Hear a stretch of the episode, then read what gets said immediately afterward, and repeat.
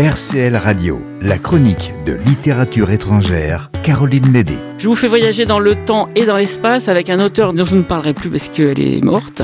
C'était une très vieille dame. C'est un auteur qui a été découvert en Europe assez tardivement. Elle était née en 1921, donc ne poussez pas des cris d'orfraie. C'est absolument incroyable ces livres qu'on a redécouverts en Europe de cet euh, auteur euh, argentin absolument majeur. C'est une, femme qui a une vie euh, passionnante, mais bon, peu importe, c'est la vie qu'elle a eue, mais les écrits qu'elle nous a laissés, c'est quelque chose qui est d'une force. Alors bon, c'est pas l'eau de rose, c'est plutôt vitriol.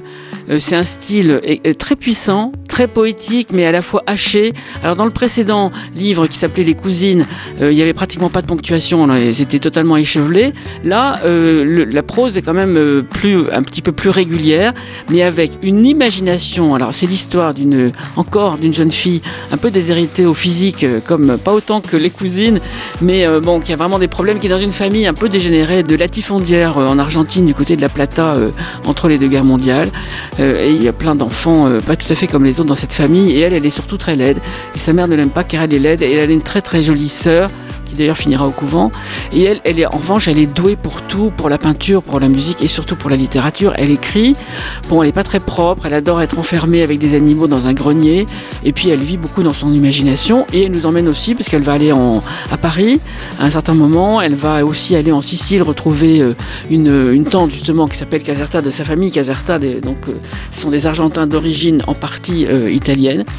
C'est plutôt une plongée dans ce monde, alors avec des rapports sociaux qui sont à la fois très paternaliste et très dur avec le petit personnel et une famille absolument incroyable et surtout bah, tout est dans l'imagination de cette femme qui va finir un peu bossue.